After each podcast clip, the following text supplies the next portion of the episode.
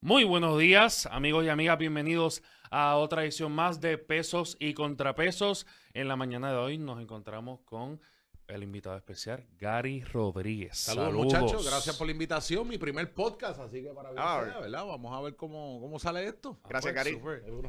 Jeffrey Gracias, Martínez, saludos. Saludos. Nos acompaña como de costumbre.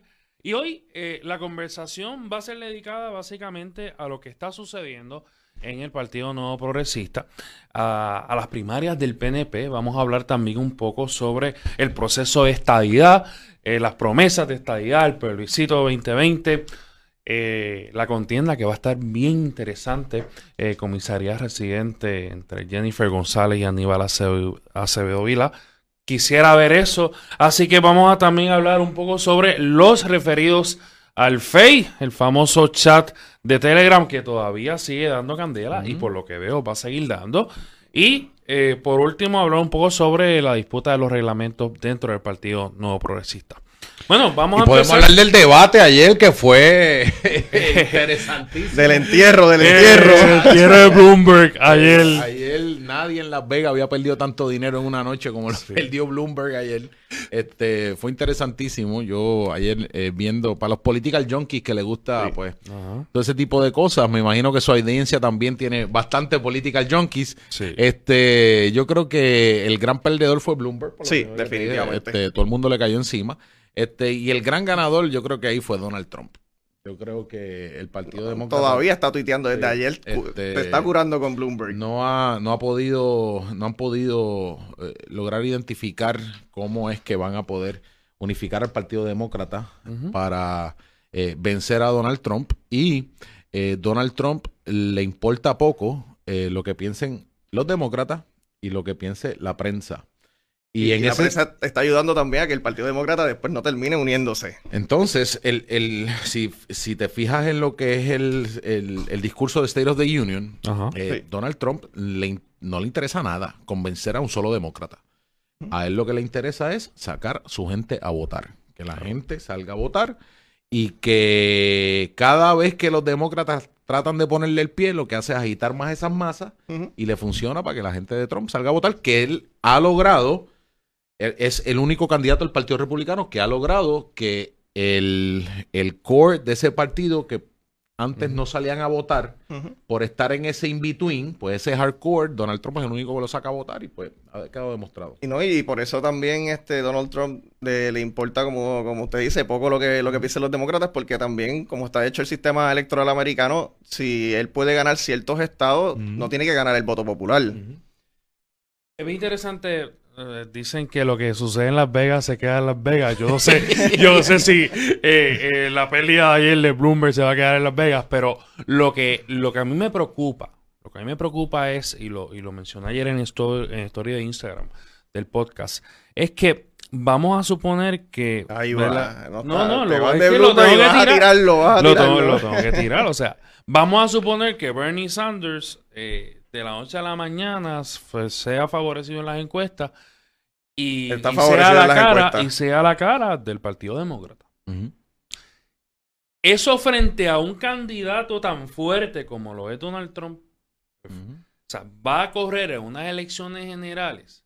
Sabemos que Estados Unidos en su vida no ha sido socialista jamás. Y más con una figura como Bernie Sanders. Versus una figura como Donald Trump que está tan sólido. Él ha creado una marca y ha podido llegar a donde está por la creación de su marca y por el por la mala publicidad en, en el aspecto irónico It's de better to be infamous than not famous, como dice Roger Bueno. Stone. Bueno, el, el asunto, el asunto de Trump es que ha logrado dos cosas.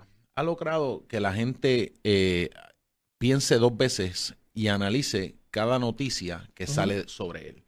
La cuestión esta de los fake news, él, Claro. él se ha enfrentado eh, de frente y sin ningún tipo de tapujo a lo que son los CNN de la vida, a lo que son todas estas eh, emisoras de noticias que eh, tienen una agenda demócrata en contra de, de- de su figura y pues él los ha desenmascarado. O sea, antes que te cayera encima CNN, pues tú decías, wow, eso es un problema.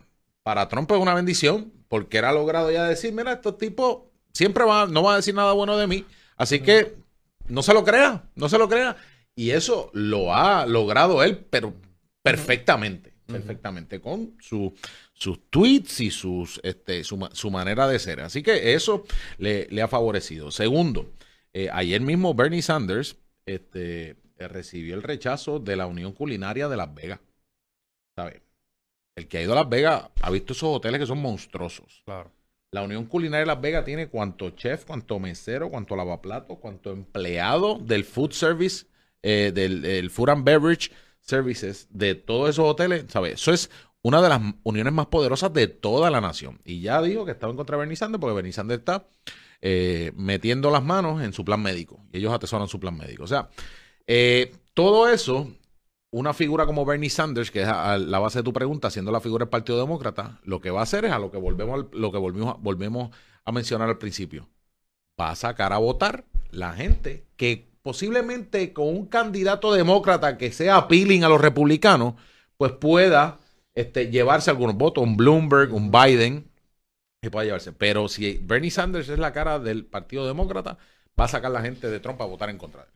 Yo, en contra de Bernie Sanders. yo lo veo, yo lo veo diferente por- desde, el- desde la campaña del 2016, porque veo que lo que lo que pasó con Trump es lo mismo que estaba pasando con Bernie Sanders. Son prácticamente las mismas campañas con diferentes soluciones. Y yo no, no entendía en ese momento cómo el Partido Demócrata no podía ver que una candidata como Hillary, que más de quedarse en el centro, era no, prácticamente no tenía ninguna propuesta, no podían ver cómo era, cómo la gente salía en masas a ver a Donald Trump, igual a ver a, a Bernie Sanders. Y no pudieron identificar que es que el país, sea cual sea el cambio, necesitaba un cambio. Y veo que, que todavía no lo pueden identificar y tratan de buscar estos candidatos que lo que dicen es, ok, vamos a tratar de cambiar lo mínimo. Y podemos verlo, o sea, mira, mira, lo- los seguidores más fieles son los de Bernie Sanders. Y mi teoría es, lo que igual que pasó con Hillary, que si Bernie Sanders ganaba sin entrar en, en- en lo que podemos decir que pudo haber sido un robo en esa primaria demócrata, o por lo menos un bias bastante brutal, la gente de Bernie no, no, va- no votaría por Donald Trump, igual que a lo mejor un demócrata no votaría por Donald Trump. Claro. Eso, eso yo siento que es una falacia. Pero, Ahora, el pero no saldrían a votar. Pero el demócrata que no cree en el, el mensaje de Bernie Sanders se te queda en su casa. Mm, Puede ser igual que, que los de Bernie Sí. Sanders, pero Se te queda en su casa. Y eso, y eso pasa. Eso pasa en eh, a veces no es el que el candidato no tenga el mensaje, a veces no es que el candidato eh, no sea appealing, a veces es que simple y sencillamente no convence a la gente que tiene que salir a votar. Pues Y entonces dicen, bueno, si le doy el voto a Bernie Sanders es un riesgo que me estoy, que me estoy jugando y a veces es mejor, ma- es mejor malo conocido que bueno por conocer. Gary, puede ser. sencillamente- Pero le quería, le quería comentar a Gary, este, ah, perdón, pero ah, le quería comentar a Gary porque ese- ese esa, ese- esa línea de pensamiento es la que yo tenía con Carmen Yulín, que yo decía, ok, el PNP que puede estar molesto, muchas veces no cruza la línea del partido, pero se queda. Se queda- El Pero PNP si cuando gana, pierde pero- es ajá. porque se queda en la casa. Y yo digo, pero si Carmen Yulín gana la, la- ganase la primaria popular, ella sí sacaría a esos PNP a votar. A votar en contra, sí. Que eso es algo que, que también tendrían que ver el Y Partido Bernie Popular. Sanders va a sacar ese republicano que a lo mejor está molesto con Trump, pero se identifica, ¿no? Para que gane, Es- para que, que- gane Sanders, mejor que me quedo Es con que hay algo muy curioso también que hay, han habido encuestas que gente que votaría por Donald, que vota por Donald Trump votaría por Bernie Sanders. No a lo mejor porque son, son las mismas ideas, pero por ese mero hecho de que hablan de, de ese trabajador que ha sido abandonado por esta gente y especialmente esos trabajadores de fábrica. Pero, Camilo, ¿qué ibas a decir ahí? Bueno, es que obviamente hay que, hay que poner en perspectiva que Bernie Ah, Sanders no es socialista. él no es demócrata. Él corre por su estado para senador independiente. Y entonces lo que le molesta, lo que le molesta a los demócratas es, mira, si va, ah, claro, es que no puede correr porque obviamente en varios estados no le permiten correr. Y entonces, pa- eh, o sea, yo digo que una, yo lo veo, ¿verdad? Como, como una figura... eh, Está utilizando el Partido el Demócrata. Partido Demócrata porque es lo para él, para él, para él llegar a donde él quiere llegar. O sea, es la única Se manera. parece a la historia de los soberanistas dentro del Partido Me- Popular. Sí, sí, eso mismo. ¿Verdad? Eso mismo. Pero, o sea, y, y eso se traduce. Sí, y so- eso se traduce. Son populares más que para las primarias, pero el resto se comportan como independentistas, bajo la pava. Hay algunos Claro. nombres específicos.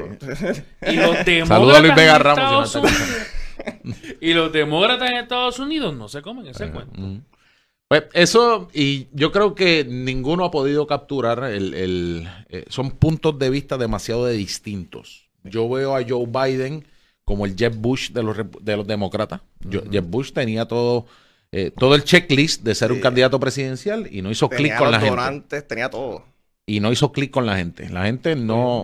Sí, y no, no, no pudieron, no pudieron lograrlo. Eh, es, interesante lo de Jeb Bush porque los, los analistas ayer estaban diciendo que con todo este field de demócratas centro derecha, y, Bernie Sanders, como yo dije, siendo el único que tiene en verdad ese fanbase bastante, bastante sólido, ellos lo que están haciendo es dividiéndose el, voto y puede pasar lo que pasó con Trump en, las primarias republicanas, que muchos de ellos no se quitaron y lo extendieron hasta, hasta tantos estados que Donald Trump, hasta como yo creo que las primeras 10 o, 15 primarias, él no, no estaba ganando por mucho. los candidatos son tan distintos, cada uno de ellos, que una sexta parte mínimo se te va a quedar en su casa. No va a salir a votar. Por, porque no se, no se identifican con Mayor Pete, o no se identifican con Bloomberg, o no se identifican con Sanders, o con Biden, o con eh, oh, y, este, y Elizabeth Warren. Y Elizabeth Warren. Y Elizabeth Warren. así que esa parte, pues, es un reto que tiene el Partido Demócrata. Mientras tanto, Trump está sólido con su base no tiene reto dentro del... De, y, la, y, el ejemplo fue los midterm elections.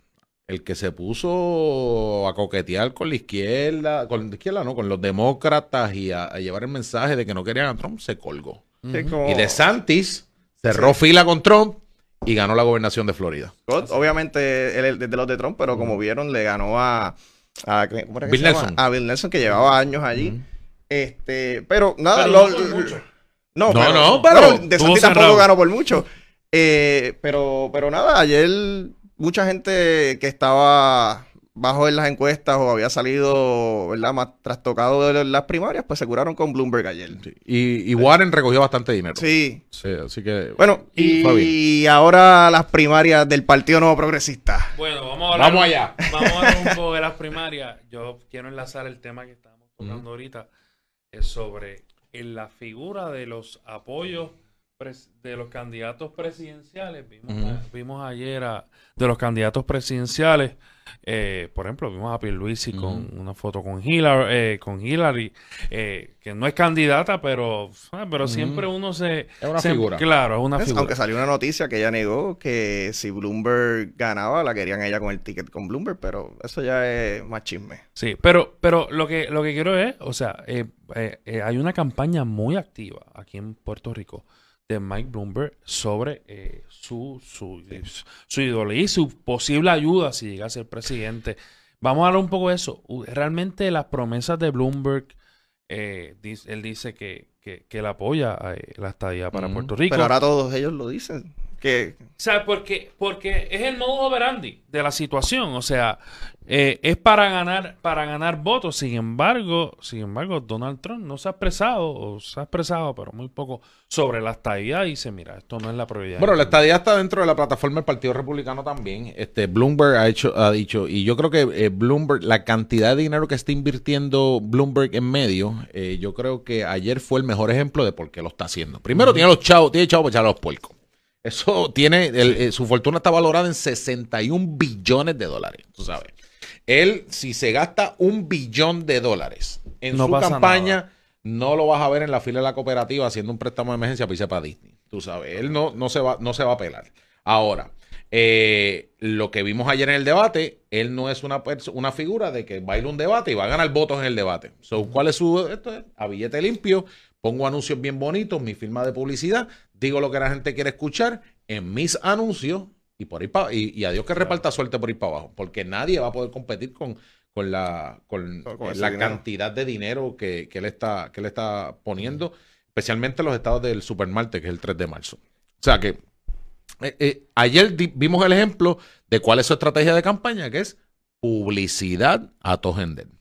Eh, el asunto aquí en Puerto Rico, ayer tú mencionas la foto de Pierluisi con Hillary, también vi una foto de Eduardo Batia con Hillary. Eh, yo creo que esa, esas dos fotos de Pierluisi con Eduardo Batia con Hillary Clinton, yo creo que eh, simbolizan lo que es el Partido Demócrata con la cuestión de Puerto Rico.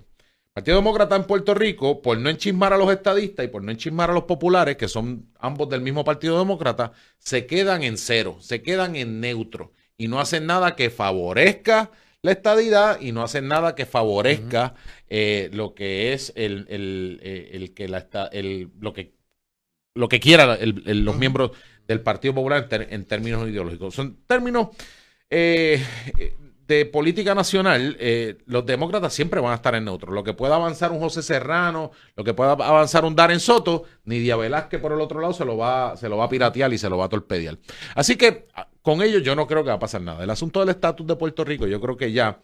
eh, yo vengo de una familia PNP toda la vida, yo no Ajá. me, no, no me tengo que, no me tengo que andar, aspiré por el Partido Nuevo Progresista y yo creo que en la estadía para Puerto Rico. Pero yo creo que eh, el Partido Nuevo Progresista tiene que llevar un mensaje uniforme, un mensaje claro de lo que es la estadidad. No podemos venir acá con un discurso de que esto va a ser muchísimos beneficios e ir a los Estados Unidos, a la capital federal, con otro discurso de por qué Puerto Rico. Yo creo que hay que hablarle claro cuáles son los beneficios de que Puerto Rico sea Estado, tanto allá y tanto acá, y que sea un solo discurso. ¿Por qué? Porque esta gente tiene gente acá, tiene gente acá que sabe qué es lo que está pasando. Y más allá de eh, los vítores, esto de Estado 51 ahora, de estadidad, yo creo que la gente, eh, y, con la gente que uno habla, eh, ya se están cansando de que el estatus vengan con el mismo discurso de siempre. Que hay que atenderlo, pero tienes que, el, ¿cómo te digo? El elector está, el PNP ahora mismo está más exigente en realidad de que no me vas a convencer porque te pares una tarima a decir arriba la palma y Estado 51. Quieren buscar alternativas reales. Yo creo que Puerto Rico tiene, eh, tiene que resolver su asunto, su, su asunto de estatus y, y- y la crisis colonial que, que enfrenta. Ahora mismo, este, ustedes que han estado en, en la Cámara de Representantes, si yo en mi distrito tenía un jefe de agencia que no estaba haciendo lo que correspondía con carretera, en las carreteras estatales en mi distrito, yo tengo el poder de la constitución de yo citarle una vista pública y yo caerle encima allí y yo exigir En Estados Unidos es el pan nuestro cada día. ese es el pan nuestro cada día. Si, eh, a- aquí mismo nosotros hemos visto como FEMA ha estado arrastrando los pies y las, las agencias del Ejecutivo han estado arrastrando los pies con el desembolso de los fondos, de los fondos. Por la razón que sea. Pero nosotros no tenemos a dos senadores que por or- dos senadores, cinco representantes que puedan decir, presidir una comisión y decirle, no, negro, ven acá, vamos a sentarnos aquí y tú me vas a explicar a mí por qué es que aquí no estás desembolsando los chavos para la gente que yo represento. Eso es una gran desventaja. Entonces, tenemos siempre, no, que vamos a, nosotros tenemos amigos en el Congreso. Ah, no. Ni de verdad que le votó en contra a los chavos para asignar, a- asignar los fondos, porque al final del camino ellos defienden a quién, a los que votan por ellos. Eso, eso- eso- eso es lo que no entienden, que cuando ven, cuando viene Trump o la, o la administración republicana, la que esté en ese momento, a decir, ok, tenemos que sacar el dinero de algún lado, por más que muchos representantes y senadores sean pro Puerto Rico, es o es el dinero de ustedes o es el de los de nosotros. Y ahí es que pues, se tranca la cosa también. Entonces, pues, hasta que nosotros no tengamos esa representación donde se reparte el bacalao, lamentablemente eh, Puerto Rico va a seguir este, siendo los primeros a, a la hora de recortar y los últimos a la hora de repartir. Gary, este, Eduardo Batia reconoció que Puerto Rico es una colonia. Lo felicita. Ya era hora. Ya era hora. La, la pregunta es, yo creo que ya el Partido Popular y yo y, y lo- la inmensa mayoría de los populares han admitido eh, que, es- que, que este estatus no da para más nada. Pero no lo dicen. No da, no da para más nada. Pero todavía estamos esperando cuándo es que se van a sentar a dar una definición. Porque el problema que tiene el Partido Popular es que, y ustedes han tenido múltiples invitados aquí, apúntate la definición de Lela que quiere Cirilo Tirado versus la que quiere Tony Fajal Zamora versus la que quiere Eduardo Batia versus la que quiere Ángel Mato versus la que quiere Jesús Manuel Ortiz versus la que quiere Alejandro García Padilla y lo que tienes es un revoltillo, ¿sabes? No tiene algo que tú puedas decir, mira, esta es la propuesta del Partido Popular. No la hay, no la hay. Entonces, hasta que tú Y no, se y no se han sentado no, no se quieren sentar porque el Partido Popular si se define se divide y eso es un problema que tienen ellos que eh, y yo creo que por eso es que han perdido fuerza porque eh, defendiendo lo indefendible ya no han podido este eh, identificar cómo es que tú puedes resolver el problema colonial, que al final del camino es eh, uno de los denominadores comunes de todos los problemas que tenemos aquí. Y te pregunto, Gary, este, ¿pero está a favor de, de ese plebiscito de estadía sí o no como está presentado? Yo estoy a favor de todo lo que sea que se pueda hacer para poner al Congreso en la situación de juego. Estoy a favor de que se celebren todos los plebiscitos que hagan falta, porque nosotros tenemos que seguir llevando el mensaje. El asunto colonial de Puerto Rico es un asunto de igualdad. Yo lo veo con un asunto de igualdad. Eh, y mano, ¿sabes? Esto no es esto no es una tarea fácil. No es una tarea fácil. Y antes el cuco era de que los plebiscitos de estadidad sí o no no se pueden llevar porque se va a unir todo el mundo en contra de la estadidad. Pues mira, ya nosotros tenemos que llegar al punto de que no el PNP no le puede tener miedo a eso. El PNP tiene que estar dispuesto a vencer todos los plebiscitos habidos y por haber de la fórmula que sea. Y para tú entonces llevar un mensaje claro, mira, brother, por más vuelta que le da la noria, ya esto es lo que quiere la gente. El, otro, eh, termino esta pregunta. el, otro, el otro día estaba leyendo un escrito de Trias Monge que él presentaba que él quería, más o menos como hizo Fortuño en la, en el plebiscito del 2012 fue. Sí, 2012. Pero solamente la primera pregunta, sin incluir lo otro, que él quería que, se fue, que fuera una pregunta, ese libro fue en 99, que era una pregunta de, ¿está de acuerdo con el estado actual? Sí o no. Y que él entendía que cuando, si se dijera, si, si la gente votaba que no estaba de acuerdo, que los tres partidos tenían la obligación, antes de definir cuál era la definición de cada uno, ir al Congreso y decirle, ya mira, todo el mundo acaba de negar este, este, este estatus actual. usted, Congreso, ¿cómo sería la estadía para Puerto Rico? ¿Cómo sería la transición de la independencia? Obviamente en esta que voy a decir ahora también necesitan que los populares estén de acuerdo. ¿Cómo sería este, el, el ELA, el ELA ¿verdad? mejorado? ¿Cómo sería la, la soberanía? Y después que, hayan identificado cómo el Congreso quiere, porque sería en teoría que están los tres partidos pidiéndole eso al Congreso ahí, metiéndole presión, pues vienen para acá y entonces se hace otro plebiscito con esas definiciones. Con esas definiciones. El Partido Nuevo Progresista está listo, el Partido Independentista está listo, el Partido Popular es el que tiene que decir cuál va a ser la fórmula que va a presentar. Es que no creo que, no creo que quisieran participar, de verdad. Bueno, lo que pasa es. bueno, eso ya lo hicieron. se fueron para la playa. Se fueron para la playa porque no quieren definirse. Pues entonces, este, vamos a seguir en este limbo de que vamos a esperar a ponernos de acuerdo, pero cuando llegue el momento de ponerte de acuerdo, pues nos vamos para la playa. Pues entonces no vamos a llegar a ningún lado. Y aclarar, y yo soy soberanista para aclararle. No, y, algo bien interesante, y es que Luis Muñoz Marín en aquel momento dijo que él era, él era no era para toda la vida. Sí. Él era, eh, transicional. era una medida transicional porque en aquella época, 1938, 1952, había hambre. o, sea, la gente había hambre, literalmente. Y entonces él, o sea, Luis Muñoz María, una persona independentista, una persona que creía en la independencia, se vio en la necesidad. Incluso socialista. Eh, eh, se vio en la necesidad de crear un mecanismo apoyado por el Congreso, y ahí es que entra, ¿verdad?, la ley 600 apoyado por el Congreso para entonces salir. Pero ya, ah, ¿sabe? Es, es y le pregunto, ¿usted cree que ya el pueblo está claro de que él dio lo que iba a dar? Yo creo que sí. Yo creo que la gente está clara con eso. Yo creo que sí, pero lo que me preocupa más, Gary, es que eh, dijiste algo ahorita y, no sé eh, sobre, sobre que el Partido Popular eh, está perdiendo fuerza. A mí me preocupa eso. Yo creo. Me preocupa porque yo no creo que esté perdiendo mucha fuerza porque ahora hay muchos nuevos candidatos que están corriendo por el Partido Popular. Hay muchos nuevos candidatos que a mí me preocupa que para las próximas elecciones esté un gobierno compartido. O sea, porque yo no tengo la mínima duda. Yo no tengo la mínima duda de que, de que eh, en las próximas elecciones veamos una Cámara o un Senado del Partido Popular. Y no es que, y no es que lo hago por no es que me Pero te preocupa que haya un gobierno compartido que o que haya una de las cámaras que sea popular. No, lo que a mí me preocupa es esencial, es el mensaje que va a llevar. Igual se lo planteo al Partido el mensaje, que va a llevar, el mensaje que va a llevar a quién. Claro, el mensaje que va a llevar, porque obviamente como tú vas a tener unas personas que no se han definido como esencia de partido, como, como entonces tú lo vas a llevar pero mira, más allá, va a ser un estanque. Más va allá, a ser un estanque. Más allá de, A mí lo que me preocupa es lo difícil que está siendo el que gente quiere entrar a la política.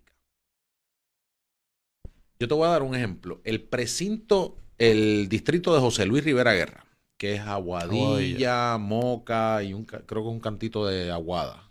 Este, ese es electoralmente el precinto, el distrito más sólido del PNP. Okay. José Luis Rivera Guerra llegó a ganar ese distrito allí por cerca de 11 mil votos de ventaja. Cuando perdemos ese distrito, lo, perdé- lo perdimos con Armando Franco, Que ganó el del 2012 al 2016. El Partido Popular gana ese distrito porque José Luis corrió independiente y sacó casi 9 mil votos, 7 mil, 8 mil votos de ventaja, eh, eh, 7 mil, 8 mil votos de manera independiente. ¿Qué pasa? José Luis Rivera Guerra vuelve, gana ese distrito y renuncia a mitad de cuatrenio. A mitad de cuatrenio se supone que hubiesen 15 personas matándose por el, el precinto más sólido del PNP. No hubo primaria. ¿Lo que quieren meter? Tú lo ves en eh, jefes de agencia. Tú lo ves en legisladora, legislador, legisladores, Y ahora se tiró para alcalde y- alcaldes. Antes, yo recuerdo que había un, siempre había un grupo de PNP o de populares que decían, coño, vamos a buscar al dueño de la farmacia. Que ese señor siempre aporta, ese señor lo quiere todo el mundo. Vamos a convencerlo para que sea el candidato a alcalde de X o Y partido. Vamos a buscar al narrador de la Coliseba. Vamos a buscar al apoderado de pequeñas ligas. Vamos a buscar al dueño de la ferretería. Vamos a buscar a gente que eran queridas. Ya eso no está pasando. Ahora es gente que quiere correr porque quiere ver la cara en un pasquín y, este, y quiere montarse en una caravana. Y pues eh, ese, esa sed de gente que quiera entrar al proceso político, el proceso político es difícil. Entonces estamos en unos tiempos en donde te sacan si hasta la todo, novia ¿no? que tuviste en segundo grado. Sí. Gente que puede, oye, porque aquí el que menos puja, puja un transformador, ¿entiendes? Claro. Aquí todo el mundo ha tenido sus altos y bajas, aquí no hay nadie perfecto. Todo el mundo ha tenido sus situaciones económicas, todo el mundo ha tenido sus situaciones de X o Y problemas con alguna persona, este, y, y nadie, eh, entonces te sacan y te escueran. Sí. Entonces, pues eso, yo creo que, y, y yo no tengo problemas con que saquen y fiscalicen, no tengo problemas, pero, pero hermano, si van a sacar algo, díganlo con la verdad. ¿Sabes? Búscate, documentate antes de hacer un ataque por hacerlo, porque al final del camino estás afectando a este político, estás afectando a tal candidato, pero al final del camino estás creando un ambiente de que Puerto Rico nadie se va a querer este, e- entrar al servicio público. Claro. Y eso es complicado. Pero entonces la calidad de lo que entra es mucho peor y vemos lo que está pasando. Es como Obama dijo en un video que se fue viral, este, no que, no que estoy defendiendo a ninguno de los políticos que está realmente en Puerto Rico, tampoco diciendo que lo estoy atacando a todos, pero él dijo, ahora mismo la juventud este, está muy purista. Eh, ellos tienen que entender que los seres humanos, ¿verdad? Somos, somos, tenemos defectos y hay gente que a veces, como usted dijo, tiene muy buenas ideas y le encuentran esta, esta, esta, ¿verdad? A- Algo que, que ellos entienden que está mal, que no va acorde con algún No, ideal pues- de ellos, pequeño, y ya lo descualifican completamente. Aquí cualquiera que tiene un micrófono le dice corrupto al, al- al primero que aparece. Cualquiera. Cualquiera. Sí. Cualquiera analista. Influencers. Que A tiene una dice- responsabilidad social. Tú sabes, entonces, pues, pues, Ah. hermano, vamos par de par, lle- lleva la información. Pues, tú tienes evidencia de que esa persona sea un corrupto. Pues llévalo al, al, al Departamento de Justicia, llévalo a las autoridades. Pero, hermano, se ha prostituido aquí de que hay que insultar a toda la gente que se mete al servicio público y al final del camino lo que está haciendo es ahuyentando gente buena que posiblemente tuvo una situación de una demanda con un inquilino que se pusieron como camote en el tribunal. Y pues entonces dije, para, que me vengan a sacar eso, mira, mejor no. ¿Y qué piensa de, de esta, ¿verdad? Esta nueva, nu- nu- nuevo tren, por decirlo así, que hay muchos jóvenes que están pendientes a la política, pero a la misma vez están como que, ok, soy, pero soy apolítico, no, no quiero tampoco tomar ciertas posturas o, o identificarme con un partido, porque piensan que ya identificarse con el partido, como los tienen a todos corruptos, todos son iguales. Y Pero es que eso no es cosa, verdad. algo bien peligroso. Esa Y vamos a genera- una, una ¿sabe? columna hoy de eso. Y eso, y eso, y eso no es verdad, mano. Este, cuando tú te metes allí, este, tú buscas la manera y tú te enfrentas pues, a procesos eh, políticos de primaria que hay ataques y tú tienes que y tú tienes que bregar con todo eso y pues tienes que tener cuero duro para aguantar, ¿entiendes? Eh, pero eh, la, la generalización, mira, hay contables que son tremendos traqueteros, Ujú. Pero tú no puedes decir que todos los contables son unos traqueteros. Hay mecánicos que son unos pillos, que tú le llevas el carro para que te cambie los frenos y aparece que te tiene que cambiar el jadeador. ¿Entiendes? Ajá. Pero, pero entonces, pero tú no puedes generalizar. Ah, Tú no puedes generalizar y, hay- y en todos los eh, campos hay manzanas podridas. Entonces, eh, yo estuve en la legislatura ocho años. Informes de ética al chavo. Informes del Contralor, 100%. Leyes aprobadas. Tú preguntas allá afuera. Él es un legislador. Eso Sí. es un legisladrón. ¿Entiendes? Sí. Entonces, pero nadie ha presentado nada Claro. que tú puedas decir, mira, este está eh, acusado por X o Y cosas. Entonces, pues se generaliza en todo ese tipo de cosas y al final del camino, va a- ¿sabes? Mira, que hablen lo que sean, porque eso, eso a mí, y no estoy hablando por mi caso, pero la realidad es que al final del camino tú estás ahuyentando gente buena que puede entrar al servicio público que posiblemente no quieren entrar porque no se quieren exponer ni a ellos ni a su familia, porque el candidato puede tener cuero duro, pero los hijos, el hermano, la mamá, Incluso puede ser un candidato que no es incumbente, pero dices que eres candidato. oh, Ya sé por qué No, quieres no, ir para allá. sí, sí, sí, tú sabes. Entonces se crea esa desconfianza eh, y yo creo que uno tiene que orientarse bien. Eh, la gente, ¿tú crees que el promedio puertorriqueño eh, estudia el resumen de ese, de, de ese candidato? O sea, yo, yo veía mi campaña como una entrevista de trabajo. Si ustedes quieren votar por mí, pues usted vea mi resumen, vea mi resumen, mi preparación, mis ideas. Y vea cómo yo puedo hacer el trabajo, porque yo voy a ser su representante ante todos los foros, foros gubernamentales. Pues así era que yo lo veía y yo le daba toda mi información para que la gente estu- eh, estuviese eh, informada. Pero la realidad es que la gente no, no hace ese due diligence. Y yo creo que el elector responsable debe orientarse, debe buscar.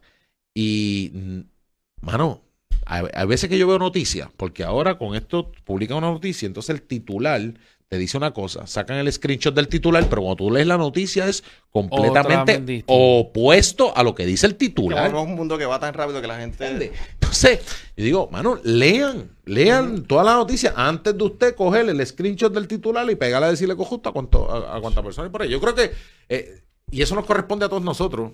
Pues de los políticos usted no lo va a escuchar porque la gente no lo va, no lo va a creer, pero eso le corresponde a uno ser este, juicioso al momento de, de hacer una fiscalización. hay un deber ciudadano que nos corresponde a todos y todas. Y hay- es una realidad de que actualmente tú puedes ir por la calle preguntarle a, a ciertas personas y hay gente que no sabe quiénes son sus representantes. Hay gente que no sabe quiénes son sus senadores y son los primeros en decir, y esto es una crítica social que hago, porque es una realidad. Y son gente, y, y son los primeros en decir, ah, esos son unos ladrones. Yo no voy a votar por ellos. Mira, si no vas a votar, pues la- es tu derecho a la libertad de expresión Mm, también. sí. No votar es libertad de expresión. Sí. Pero también hay que tener un, un- un sentido de urgencia, Mm. de deber ciudadano, de decir, mira, yo tengo una responsabilidad aquí. Yo tengo que votar. Y a mí me preocupa, Gary y Jeffrey, me preocupa grandemente en las próximas elecciones la participación de, los, no, de, los, de los jóvenes. Entonces, pero tú tienes otra cosa también. Tú tienes uno que son unos generales desde los bleachers. Ah, no. Desde los Son bleachers son primeros todólogos. piedra. Tú sabes, Claro. son los tipos que tienen todas las soluciones. Pues mira, esto es bien fácil, radica una candidatura, porque son gente que tienen recognition factor, no Sí. tienen que invertir mucho en campaña, son gente que son acaudalados, que tienen dinero, porque han hecho buen dinero en su carrera, pero, ¿sabes? Para todo tiene una crítica. Pues mira, métase al fuego, entra a la cancha a jugar, a ver si usted mete la pelotita, como dice Gidel Padilla, en el momento del clutch, ¿verdad? Pero no, todo es, me quedo desde los bleachers y de aquí yo lo que hago es criticar y al momento de dar una opción, pues no, yo no estoy aquí para eso, eso le toca a los políticos. Pues entonces, tú sabes. Y es peligroso, Eh, eso es eh, peligroso. seguro que sí. Eso, eso dicho, y de acuerdo con ustedes, el verano 2019 sí pasó y no y como yo soy de las personas que piensa que esto no fue algo solamente que nació de ese chat, fue un sentimiento que ya los puertorriqueños tenían y que se acumuló. Este, habiendo pasado eso, ¿Qué fue lo más que te molestó a ti de ese chat? a mí lo más que me molestó de ese chat fue, primero, ver cómo personas como Elías Sánchez, que no son del partido, digo, del partido no, que no son parte del gobierno, esté discutiendo cosas del gobierno, no solamente cosas del gobierno, sino estrategias, también con este eh, figura que es Edwin Miranda, de cómo también van a, van a atacar personas políticas utilizando las redes sociales, voy a usar la palabra de Donald Trump, usando fake news también. Esto, bueno, la gente, no sé si, si están familiarizados con este, este nombre, pero Edwin Miranda lo que estaba haciendo prácticamente era un mini Cambridge Analytica ahí con, con su, su, su firma de A mí, me publicidad. da- a mí me daba risa como ellos eh, eh, sabían que... Y le salía, pues, le salía. estos troles y todo votando en, en las encuestas estas de, qué sé Sí. yo, de, de Radio Luz y eso, y las páginas de Facebook que hacían, y cómo se movían, y cuando, y sabiendo la maquinaria que tenían, como que lo celebraban. ¡Wow! ¡Ganamos la encuesta! Y yo, caballo, pues si tienen un montón de gente que no son reales Ah, es eh, votando, Está- yo estaba hablando de eso. de Eh, y, y- y para mí eso fue bien cómico. También lo otro a mí que, que me, no, lo de las muertes de que, María. que me llegó, que me llegó, este, fue la eh, el relajo que le hizo el, el, ex gobernador a, a- al mucha- al gordito del Ares. Mm. Gordito del. Porque eh, uno que ha- viene de la estructura, ¿sabes? Hay gente que, que mano, que s- son PNP y son populares porque de verdad creen. Sí. y creen en el ideal y confían en sus líderes y son los que te defienden eh, en la panadería cuando alguien está diciendo una cosa a la otra y que no están pendientes a nada. Y, y a, y a mí eso de verdad te digo y me, y me, y, y me molesta porque ese, ese es el partido, ¿entiendes? y eso, tan- eso a mí me, me- me molestó mucho. Y se, y se vio algo tan de tan infantil, porque no había ni necesidad de que ellos estén compartiendo esas cosas en el grupo chat. Mm. Pero sí hubo muchas cosas también, lo, cuando la muerte de Gallizá, la, este, la muerte de María. Este, hubo un montón de cosas, pero que, que yo entiendo, como, como le está diciendo, que a lo mejor eso solo en un vacío, a lo mejor no pasaba lo del 2019, sí iba a haber protestas grandes, pero ya era un sentimiento ya este, acumulado de muchas cosas. Y pero con eso me iba dirigiendo también a, a- entonces la pregunta de, de Pierluisi y Wanda, y Wanda Vázquez. Ujú. Pierluisi ya perteneció, había pertenecido a, bueno, que estos son los ataques que le están haciendo a la oposición política, que Pierlu- Pierluisi era el secretario de justicia bajo Pedro Rosselló y que Wanda era la secretaria bajo Ricardo Rosselló. ¿Cuál, cuál, cuál ustedes como PNP ustedes ven más viable una elección general? Pierluisi o Wanda Vázquez.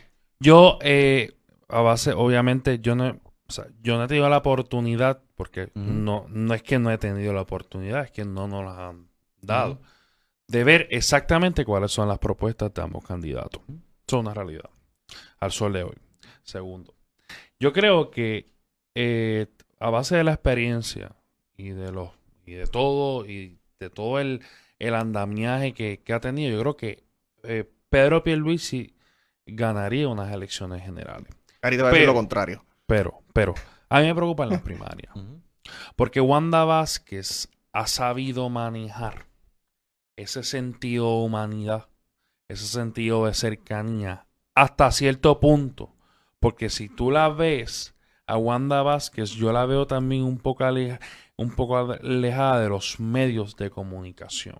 Es un poco, es un poco recelosa en ese sentido, pero sin embargo, tú la ves todos los fines de semana, lo vimos en las parrandas de los Reyes en, Mm. en enero, eh, que se iba a todos los pueblos.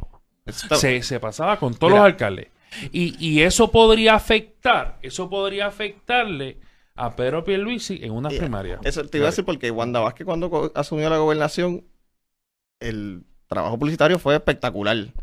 ¿Y qué está pasando ahora también? ¿Qué? Bueno, mira, eh, no es un secreto, yo estuve con Pedro Pierluisi en la primaria de en contra de Ricardo Rosselló.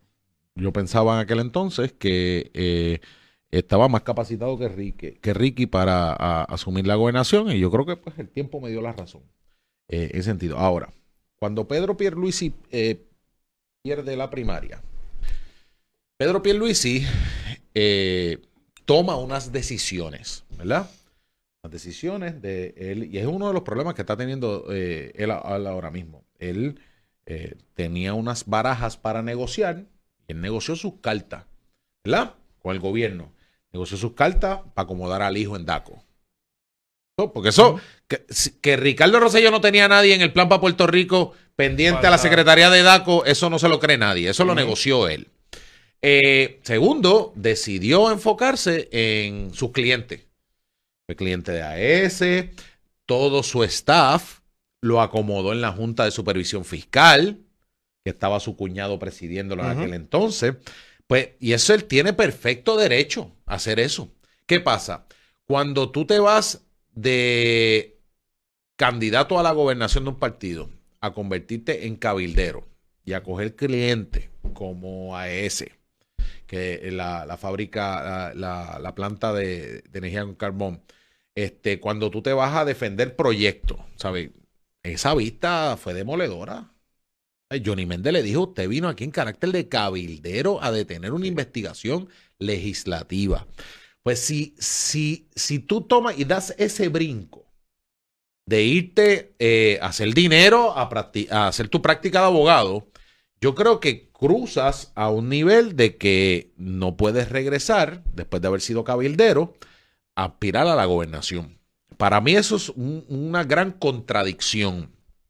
¿Por qué?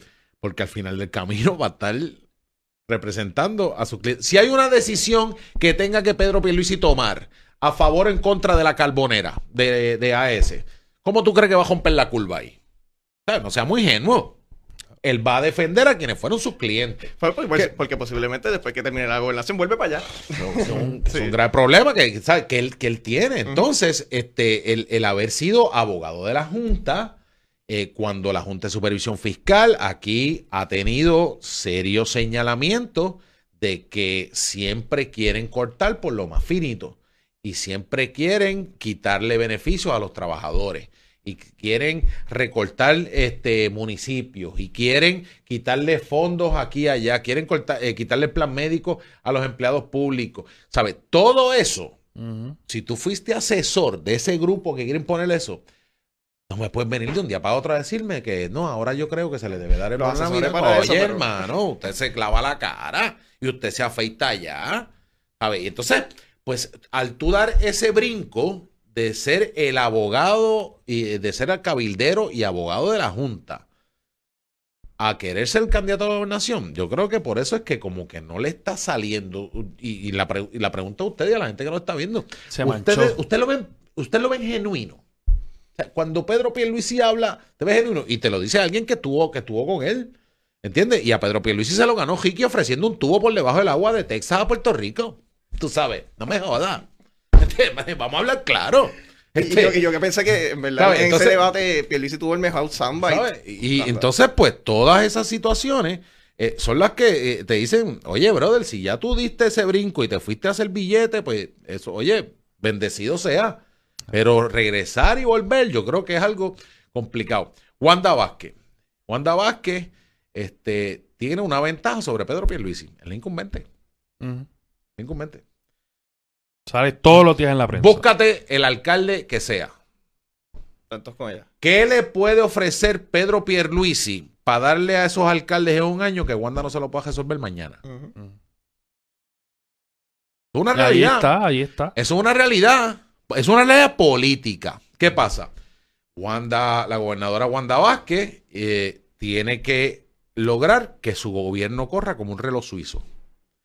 Si Wanda logra que su gobierno, y por eso es que yo creo que tú ves el, el- el mensaje que se está llevando en términos políticos de, de que cualquier cosa que saca la gobernadora se lo atacan, porque no pueden dejar que el gobierno corra eh, bien y el obstaculizar a Wanda le crea chance a Pedro Pierluisi.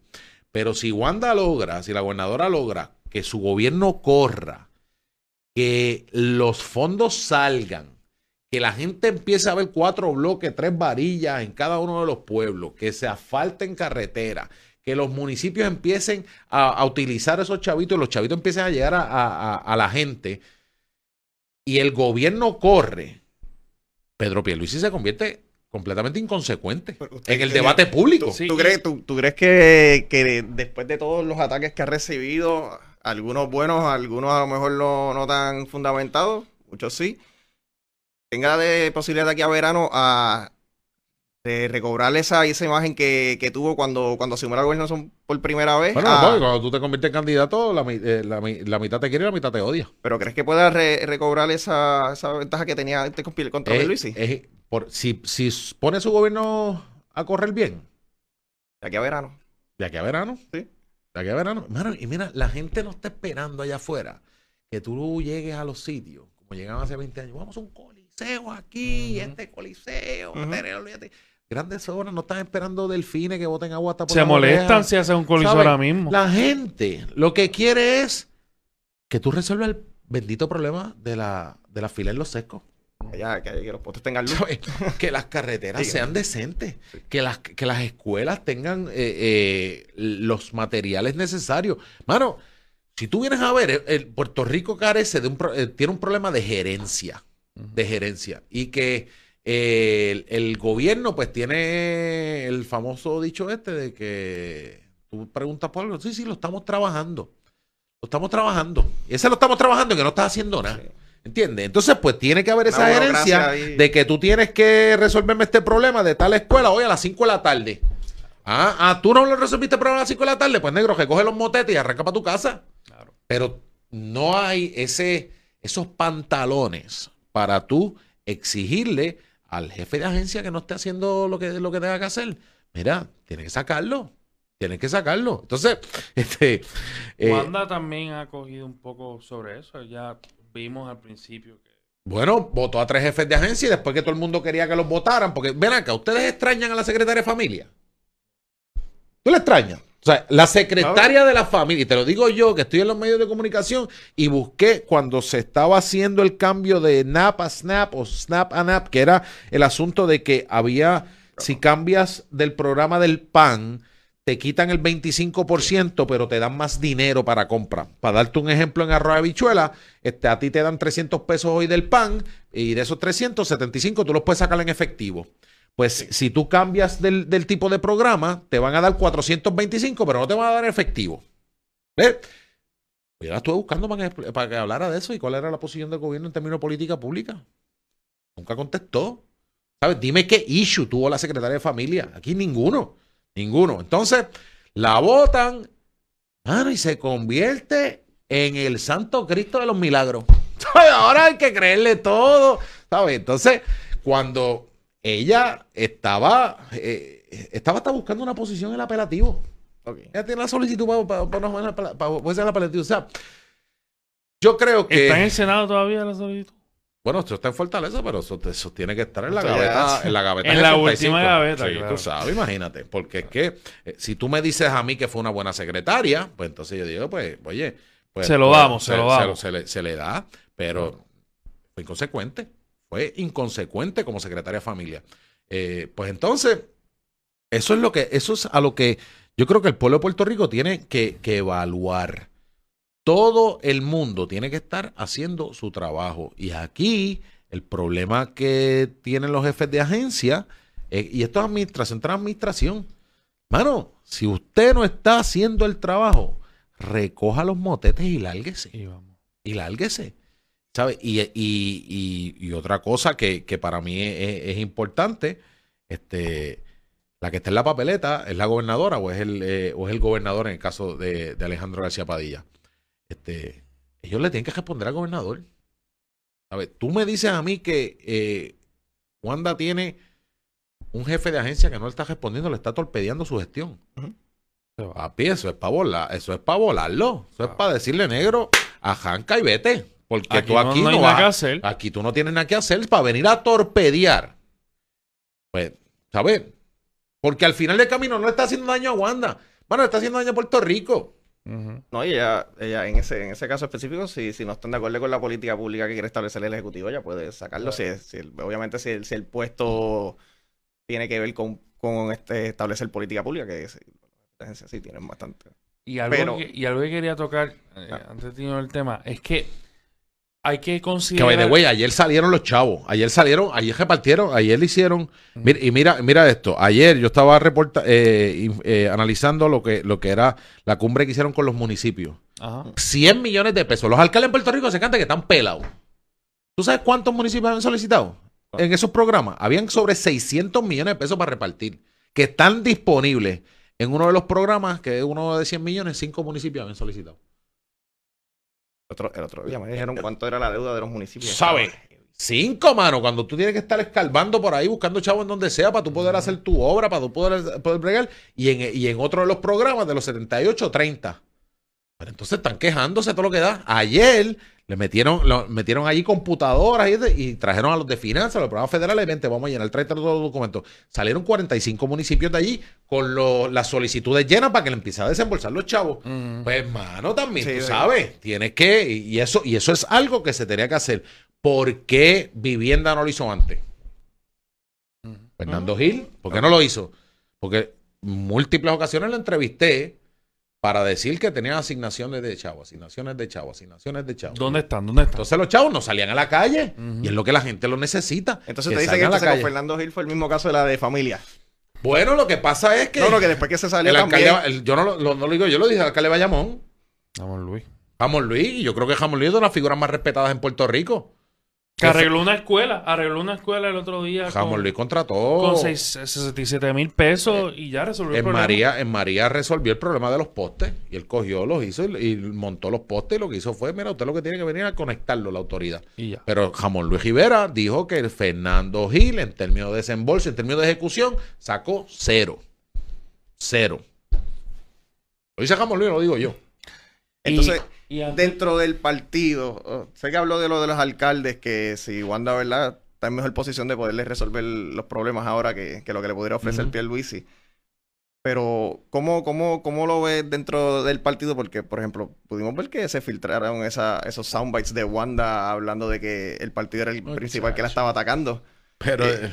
eh, el, mira, siempre, y, y- y yo hice un video de que, mira, eso siempre, siempre hay alguien que está grabando, llevando información o que sirve de fuente este, a los en, en los caucus y en esas reuniones. Y en esos caucus se dan esas conversaciones. ¿Sabes? ¿No te acuerdas cuando a David Bernier le escondieron debajo de un pan con ajo en un Sí. restaurante eh, un celular y lo grabaron diciendo que Hernández Colón, que es pan descansa, era un pichel estucado? Esto siempre pasa. Y, y la realidad es que no hay peor cuña el mismo, que la del mismo palo. Los ataques más fuertes ahora mismo en contra de Wanda Vázquez vienen del Partido Popular. No. No vienen del Partido Popular. del Los PNP. ataques en contra de Pedro Pierluisi vienen de, del Partido Popular. No. vienen de los mismos PNP. Así que eso, eso es política. Tú sabes, Eso tú es sabes. política. Entonces, Tú lo sabes, tú sabes que las primarias son más pues fuertes que las generales.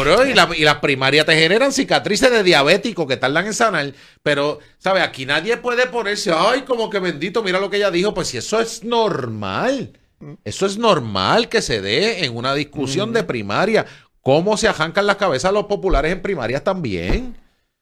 Carmen Ah. Yulín recibe más ataques de, dentro del Partido Popular o fuera. Aníbal Acevedo Vila, cuando estaba en, cuando estaba en campaña, en, cuando estaba Nadal Power. Sí, ahí Charlie quedó. Delgado, yo lo entrevisté 20 veces y le caí encima. Le cayeron, le cayeron bastante. ¿Entiendes qué? Y ahora ni se hablan con lo de los, los, los, los hondosos. Entonces, toda esta situación, eso son, eso, eso es, sea, yo veo a la gente tan sorprendida. Oh, wow. O sea, esa es, esa es la dinámica. Eso es como que si tú, este, Ahora que tenemos los celulares así, se puede hacer antes. Exacto, eso es como en el juego de béisbol, tú le das un bolazo a mi tercer bate y el próximo, para el cuarto bate tuyo, viene un bolazo, pues es parte de... Oh, creo que los astros se roben las señales, no sé. Bueno, eso, es otro tema, lo podemos hablar de deporte, porque la- el robo de señales viene de toda la vida. Lo que pasa es que... Eres astro, eres astro. no, no, no, no, no, yo soy Mets, pero Ah. este... El, el asunto de, del robo de señales, eso ha venido toda la vida. Toda la vida. Lo que pasa es que aquí usaron hasta satélite de la NASA para... Aquí se Bueno, fueron. muchachos, estos tipos se fueron Steve Jobs, ¿me entiendes? Y, y algo que no hemos tocado y, y me gustaría eh, eh, tocarlo un poco, y es el, el claro. tema, que ya estamos, Mm. es el tema de las conexiones en Washington. Cuando tú tienes a un Pedro Pierluisi, Ujú. que fue comisionado residente, que ha sido cabildero, que va a Washington, va, versus tienes a una Wanda Vázquez, que muy pocas ocasiones ha ido a Washington, que no tiene eh, esa, esa, esa base, esa conexión en, en DC, más allá de la oficina eh, de Prafa. O sea, eso es un, eso es un aspecto que hay que tomar en cuenta también, porque el gobernador o gobernadora necesita eh, tener la fuerza, y más el partido que ellos representan, tener una fuerza, un standing en Washington que lo respete. Eso, eso, ¿Entiendes? pero mira, ¿cuánta gente aquí, todos los candidatos de todos los partidos, a mí me hacen caso en Washington? Yo tengo conexiones en Washington y ninguno puedo resolver el problema de los gallos. Es que Ninguno. al- Ninguno. al final pasa lo que usted dijo al, pri- al principio. Al final es, es lo que es lo que venimos hablando. Ninguno pudo resolver el problema de los gallos. Nadie tuvo que venir Wanda a hacer una, a hacer una, una ley aquí estatal para permitirle a las galleras este, eh, jugar. Ahora, tú tienes que ver cuál es la realidad que está viviendo la capital federal ahora mismo. Cámara Demócrata, Senado Republicano y Ejecutivo Republicano. Ujú. Tú tienes que saber jugar esa baraja. Pues está acá abajo. ¿Entiendes? Y Pierluisi pues puede tener excelente relación con Nancy Pelosi y con los demócratas. Pero la realidad es que lo más importante para Puerto Rico, que es los fondos de recuperación. Y los fondos de recuperación de Puerto Rico ya salieron del legislativo, Están en el ejecutivo. Pues tú tienes que driviar la bola con la gente. Entonces, aquí vienen los demócratas. Y yo creo que los demócratas utilizan el balón político de Puerto Rico para caerle encima a Donald Trump. Entonces, ¿qué pasa? Eh, tú tienes que saber jugar la bola y es un problema que tiene Jennifer González siendo republicana ya. ¿Sabes? Yo estoy aquí tratando de driviar para que esta gente suelte los fondos, pero no puedo coquetear mucho con el que le quiere meter un cantazo al presidente, porque viene el presidente y llama al de y le dice, mira, la solicitud de Puerto Rico, métele 40 páginas más de requisitos para que entonces se tarde por lo menos cuatro meses más en llenar todo ese papeleo. Y eso lo puedes hacer desde el Ejecutivo, eso no tiene que pasar en el Legislativo. Sí, ya, ya está aprobado, pero vamos a Ah, un poquito. Porque Eso es lo que está pasando. Aquí en Puerto, aquí en Puerto Rico, aquí en Puerto Rico, vamos a hablar en plata. Aquí en Puerto Rico. Pa- ah, mira que fulano de tal está. Y yo te voy a dar el ejemplo de Lemuel Soto, que era alcalde de Arecibo. Lemuel Soto le dijo a Luis Fortuño que se mete el, el gasoducto por la parte de atrás de Fortaleza. Ustedes recuerdan eso, ¿verdad? ¿Qué hizo Luis Fortuño? Le dijo Carlos Molinas, mi secretario de corrección, Dale. Echa para adelante y rétalo, que yo te voy a apoyar. Y Y terminó Carlos Molina siendo el alcalde de Arecibo. Entonces, eso pasa aquí y entonces vemos allá como que acá- allá no son políticos, son más políticos que nosotros. Con agresivo quebrado. Ah, recibo quebrado, ¿entiendes? Pero eso pasa, pues entonces, si tú tienes que driviar la bola en el Ejecutivo, que es dominado por los republicanos, porque al final del camino, esto en la colección de Wanda, en la colección de Peluche, es que los fondos lleguen para que Puerto Rico se pueda hacer la obra que aquí hace falta. Pues, tú sabes, es un juego complicado y yo creo que todos estos que dicen que tienen las grandes conexiones en Washington, depende cuál sea el escenario que tú estás enfrentando. En Washington ahora mismo es bien poco lo que se mueve. Bien No. poco lo que se mueve. ¿Sabes? Este, si tú fueras Donald Trump y tú controlas el ejecutivo y ves a alguien reunido con la Pelosi o con Alexandro Ocasio que quieren a- ahora mismo eh, que estaban capitaneando el proceso del impeachment a Donald Trump. Me la río en la cara. ¿Cómo usted se sentiría? Me la río en la cara. Vamos a en, en términos de Me en- Me en, términos políticos, en. Términos pol- no en términos políticos, como ser humano. Adiós, pero mira, está haciéndole cucas mona a la que me quiere joder la vida. Sí. Esa es la realidad. Y le pongo la X. Se- y le hacen la cruz y muerto. Esto, olvídate, pues ponlo eso en la gaveta donde está la solicitud de judicatura de, De Glorimar Andújar. Andújar, ¿entiendes? Y eso y, y es una realidad humana. Es una Sí. realidad humana. Que Los instintos, los instintos. seguro, seguro. Si, y si tú estás con mi enemigo, pues te acabas de convertir en mi enemigo. Y ese es el juego que Puerto Rico en estas circunstancias, porque si lo dominan los demócratas completos o lo dominan los republicanos completos, to- las dos cámaras y el ejecutivo, pues ahí es mucho más fácil bregar. Pero ahora, muchachos, meterse en Washington con, con el que te reúna, te das la calentada de la pasión con el que sea. Bueno, dos cosas. Eh, ya nosotros cuando, estamos, sí, ya, ya, sí. estas dos últimas Vamos. dos cosas. Ya nosotros cuando fuimos a Washington, le sorprendería, además de la gente más, a lo mejor un poquito más de izquierda del Partido Demócrata, como Ocasio, o a lo mejor lo que también Grijalba, este, lo que es Nidia y eso, pues a lo mejor ellos sí apoyan a lo mejor la soberanía o la independencia, pero la mayoría de, de los demócratas en, en la Cámara, lo que pudimos percibir cuando hablamos con ellos, incluso Joe Kennedy, que siempre me molesta, porque siempre saco a Joe Kennedy en todas las entrevistas, o, lo que, o Sí, cuando no, pueda él sacarlo. es fan de Joe Kennedy. fan. Este, ellos, ellos favorecen la estadidad para Puerto Rico. O por lo Pero no menos hacen entienden. nada. Pero no hacen nada para darla. No, no, pero simplemente para decirlo. Ahora, para, para terminar, no le voy a preguntar, obviamente, quién usted piensa que va a ganar, porque sé quién va a decir. Pero, ¿será, cer- ¿será cerrada la, la contienda entre Aníbal Acevedo Vilá y Jennifer González? ¿O usted? Este, yo creo que Aníbal no lo pueden subestimar. Tiene su base. Él, él, además de tener su base, él es malamañoso y puede, A la gran. y puede hacer que, co- que su adversario cometa errores.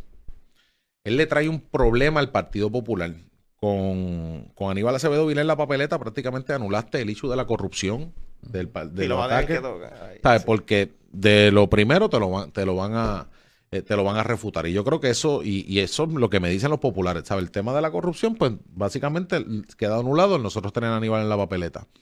Este eh, Jennifer González tiene que ser bien astuta en términos de, de lo que de lo que va a pasar aquí en ter- en, eh, y que pueda movilizar la gente a votar.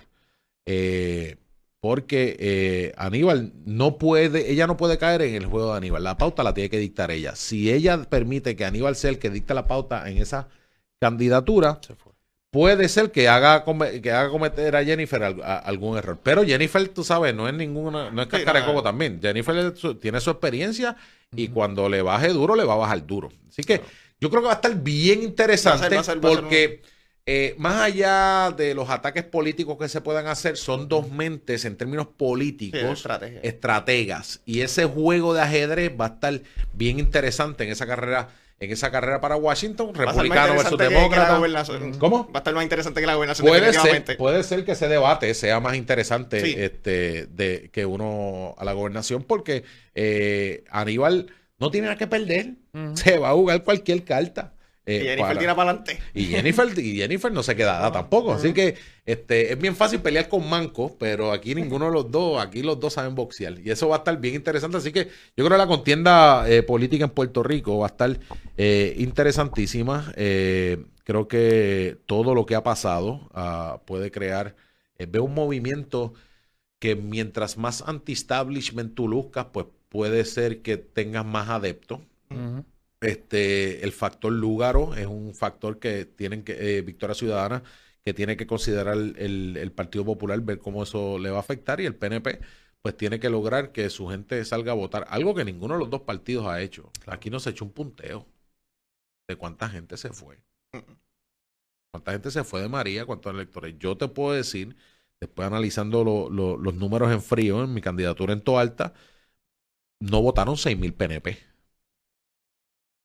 Eso te cambia un pueblo que tradicionalmente puede ser PNP a, a- a Y popular. ahora después de estas elecciones cambia. Después de María, tanta gente que se fue hizo su vida fuera de Puerto Rico, ¿sabes? Eh, eh, yo recuerdo que cuando Henry Newman era comisionado electoral y Pedro Pelici presidente, se hizo un punteo de la gente que votó en la primaria del PNP de Fortuño y Rosselló en el 2008 Ujú. eso fue para el 2012, para el 2013, que se habían mudado pa- para Orlando, Florida, pa- para, para el estado de la Florida y sobrepasaba los 60 mil los 60 mil electores del PNP que participaron en esa primaria. Eso es prácticamente los votos que saca el PNP en Bayamón. ¿Sabes? Estamos hablando de que el PNP fue sin Bayamón a las elecciones.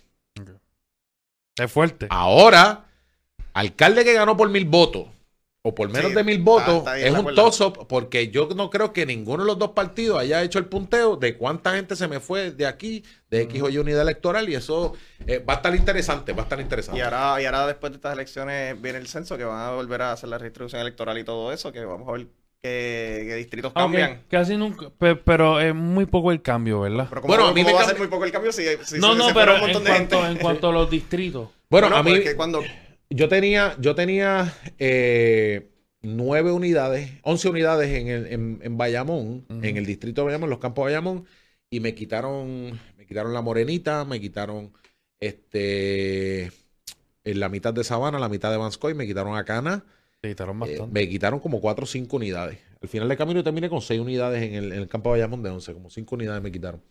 ¿Y tú coges algo de Guaynabo? No, no. Yo cogía Toalta completo y este los campos de Bayamón, porque Toalta te- ah, había tenido eh, crecimiento.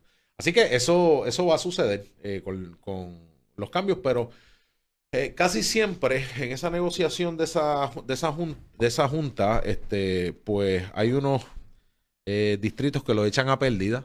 En el caso de San Juan, el 2 de Luis Raúl, el PNP no lo pelea mucho porque y no vale estuvo la cerca pena. el otro. En la, en la otra elección estuvo bastante cerca para, Pues- para lo que era. Pues entonces lo que hacen es, pues mira, este, si hay una unidad este PNP que se le pueda dejar al precinto 3, que es donde más chance tiene, pues mira, ellos llegan a la negociación de dar el precinto 3, que el del precinto 2, pues no lo toquen.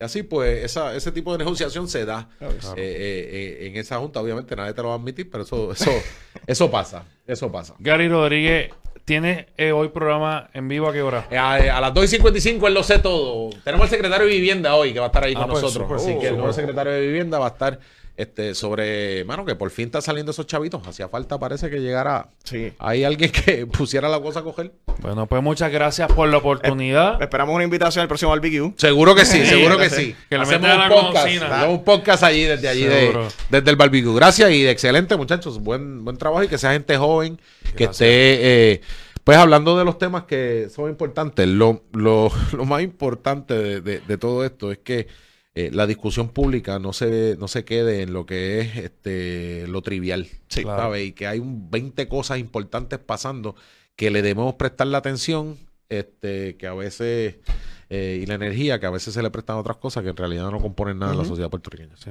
Muchas, muchas gracias, Gracias, Rodríguez. Amigos y amigas, hasta una próxima edición, hasta el viernes, por aquí, por Pesos y Contrapesos.